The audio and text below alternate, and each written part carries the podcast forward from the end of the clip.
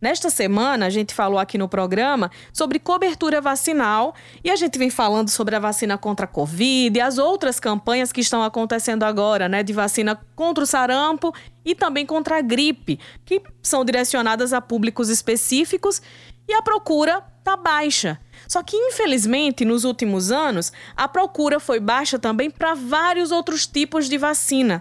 E tem um projeto que está sendo realizado em parceria com o governo federal, né, o Programa Nacional de Imunizações, com pesquisadores da Fiocruz, a Fundação Oswaldo Cruz, e, claro, participação também da Secretaria Estadual de Saúde. E a nossa conversa agora vai ser sobre isso. Então, a partir de agora, nossa conversa é com a coordenadora da assessoria clínica da Biomanguinhos Fiocruz, doutora Maria de Lourdes Souza Maia. Muito bom conversar com a senhora. Muito bom falar sobre esse projeto da cobertura vacinal aqui no país. E a primeira pergunta é justamente sobre isso. Como foi iniciado esse projeto pela reconquista das altas coberturas vacinais? Ivna, bom dia a você, bom dia a todos os ouvintes. É um prazer estar aqui. Não sei se vocês sabem, mas eu sou paraibana, então falar para os meus conterrâneos é um prazer duplo. É um prazer também estar aqui para conversar com vocês sobre esse projeto pela reconquista das altas coberturas vacinais. Esse projeto vem de um compromisso que a Fiocruz Bilmanguinhos tem com a saúde, com o SUS, com o Sistema Único de Saúde. Nós verificamos que as coberturas vacinais estavam caindo, baixas, e por conta disto nós procuramos o o Ministério da Saúde, a, a Secretaria de Vigilância em Saúde, o Programa Nacional de Imunizações e apresentamos um projeto que juntos poderíamos, envolvendo outros parceiros privados, públicos, universidades, para que a gente pudesse, CONAS, CONASEMES, para que a gente pudesse reconquistar as altas coberturas vacinais no país. Quando a gente fala sobre uma queda da procura por vacina, dentro desse projeto, é, quais vacinas e por que não está acontecendo uma alta cobertura? Tem a ver com a pandemia? Tem a ver com a Covid-19? Ivna, tem muitos, muitos é, fatores. Não é um fator único. Claro que a pandemia, com deixando as pessoas em casa, né? A, a, o isolamento social, o não agrupamento de pessoas, ele teve uma participação grande nisto aí. Mas antes da pandemia, se você olhar os dados de 2012 e 2013, a gente verifica que o país começou a ter uma queda em suas coberturas vacinais. E aí tem a questão hoje é que se falava já ausência de doenças o êxito deste programa de ter controlado, ter erradicado, ter eliminado doenças, pode a pessoa não ver mais aquela doença, pode sim também ter contribuído. São inúmeros fatores. O único fator que eu sempre é, refutei é dizer que a população tem medo de vacina. A hesitação vacinal de vacinar Hoje em dia, infelizmente, eu vejo que ela também está presente, né? Quais são as razões que levam a população, você, mãe, pai, que está me ouvindo, você sabe quanto esse programa foi exitoso, quantas doenças nós evitamos. O que, é que pode estar ocorrendo que você não está indo se vacinar? Sabe, eu acho que é um, um quiz que a gente poderia fazer. Perguntar aos nossos ouvintes o que é que leva eles a, a não procurarem a vacina. E que problemas podem acontecer se as pessoas não voltarem a procurar a vacina? Eu, eu é, pediria que os mais antigos é, me ajudassem agora rememorando. Sarampo. Quantos que vocês viram de crianças morrendo pelo sarampo? Sarampo mata. Sarampo dá pneumonia, leva a encefalite, sarampo mata. Quantas crianças que a gente conheceu ficando com paralisia infantil, puxando pela perna, ou então quando atingindo o vírus, atingindo a parte respiratória, morrendo também. Quantas crianças morreram de tétano, tétano neonatal? Quantas crianças tiveram o chamado CRUP, difteria? São inúmeras doenças que nós esquecemos, porque foram as vacinas, as vacinas que acabaram com essa doença. A vacina salva vidas. Quando a gente fala sobre possíveis soluções, a senhora vem falando e fazendo um chamamento a quem está nos ouvindo nesse momento para levar as crianças para a aplicação dessas vacinas. Passa pela busca ativa das pessoas, nem que seja ir às casas mesmo, para ver como está a carteirinha de vacinação? É, hoje, nós, a, a vacinação ela é feita pela atenção primária de saúde. A atenção primária de saúde é onde está a estratégia de saúde da família que tem os agentes comunitários de saúde.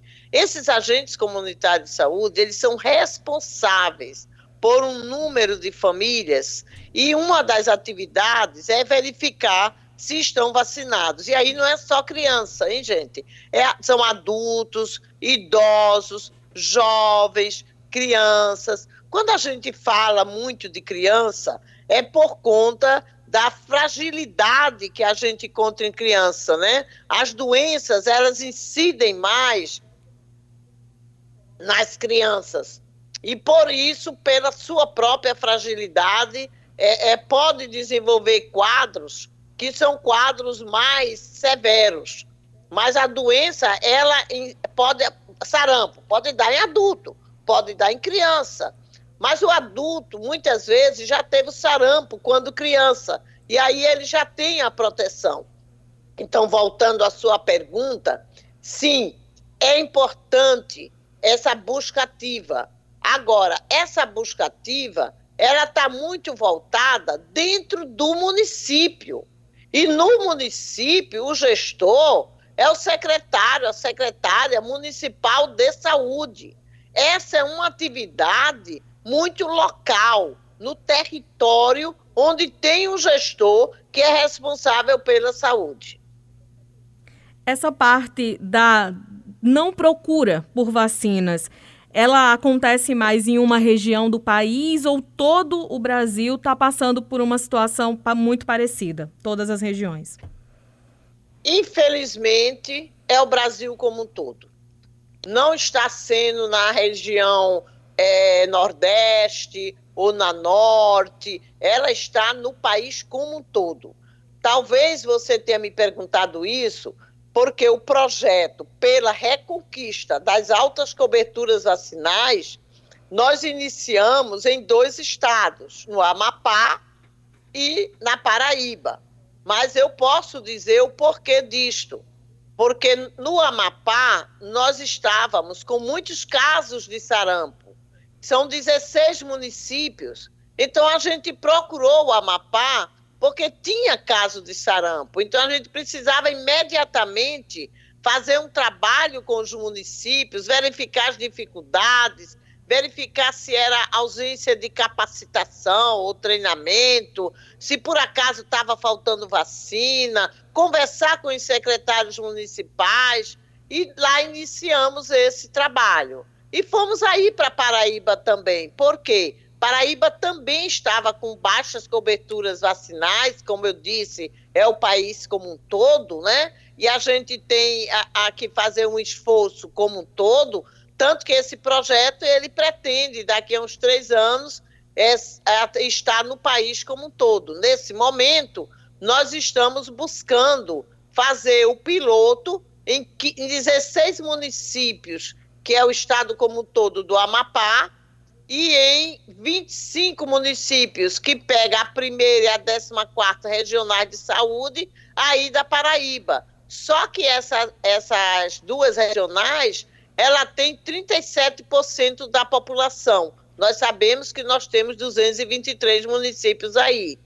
Então, é, esse projeto é dando, a gente testando a metodologia, vendo, aí a gente vai estender para os demais municípios. Mas o que eu te respondo é: não é somente na Paraíba, ou somente no Amapá, ou somente na região Nordeste e região Norte, é um país como um todo, porque são fatores.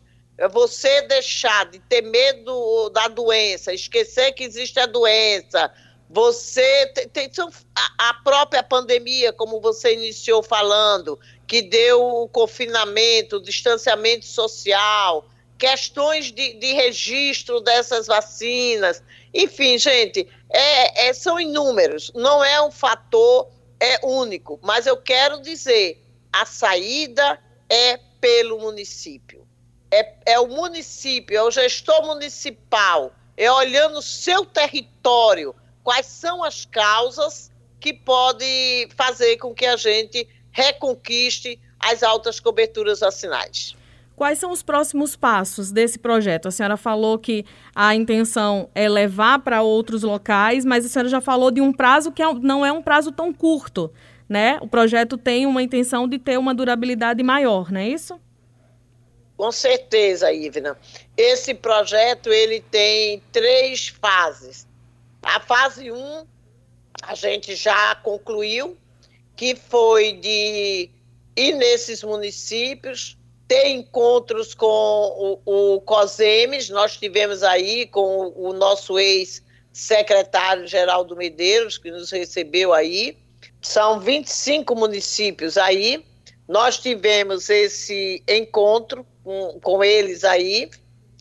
E agora nós vamos partir para é, a implantação do plano de ação dentro desses municípios. A segunda fase é a gente estar estendendo é, esse, esse projeto para os demais municípios, fechando para 2020, são três anos, né? Eu acho que é 2024, 2025 que a gente está terminando. Quero agradecer bastante a nossa conversa. E se a senhora tiver algo mais a nos contar, quiser acrescentar algo mais, pode ficar à vontade. Eu gostaria de agradecer, gostaria de me dirigir a você que está me ouvindo nesse momento pela Rádio Tabajara e dizer que a gente reverter este quadro não é somente uma responsabilidade dos gestores, é uma responsabilidade de cada brasileiro o programa de imunizações, a atenção primária de saúde, ele está no Sistema Único de Saúde para nos atender. Portanto, gestores municipais, profissionais de saúde, os médicos que atendem em clínicas e hospitais, procurem verificar, perguntem pela vacinação dos seus pacientes também. Nós podemos reverter e, e voltar a termos as doenças imunopreveníveis controláveis, sob controle no nosso país. Um muito obrigada a todos vocês. Pois é. Está aí a fala da doutora Maria de Lourdes Souza Maia, que é coordenadora da assessoria clínica da Bilmanguinhos Fiocruz, falando sobre esse projeto em âmbito nacional. Como ela disse, começou na Paraíba e no Amapá.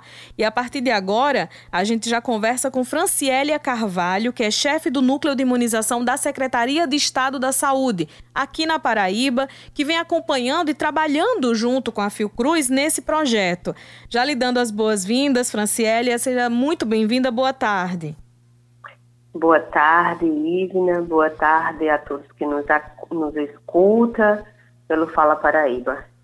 Como a doutora Maria de Lourdes falou, são os municípios que integram a primeira e a décima quarta regionais de saúde aqui. Já dá para trazer números nessa fase que a pesquisa está acontecendo? É, com relação a esses dados da própria, do projeto, é, a gente ainda não tomou pé ainda da, de, todo o projeto em si, porque a gente está assumindo agora recentemente, né? Mas a gente vem acompanhando que o projeto ele tem essa finalidade de ampliar essas coberturas, não só nesses dois é, territórios, né? Mas a gente ampliar em todo o estado, né? A gente percebe que o, a cobertura vacinal, ela é quem representa, ela é um instrumento, né, que representa essa, as tomadas de decisões, né, então, não só na gestão estadual, gestão municipal, mas em todas as esferas né, da gestão, a gente precisa estar tá acompanhando para que a gente possa tomar essas decisões e, e assim como a própria doutora falou, né, a gente manter é, em condições de eliminação e erradicação as doenças imunopreveníveis. Né? Então, são justamente a, através das vacinas, da vacinação, que a gente consegue eliminar essas doenças, né? Falando sobre o trabalho que a Secretaria de Saúde aqui da Paraíba faz continuamente na relação que tem com os municípios para a aplicação dessas vacinas. Essa busca ativa já acontece, tem acontecido nos últimos tempos para a Covid, a gente vem acompanhando, mas também acontece para outros tipos de vacina? Sim, a gente.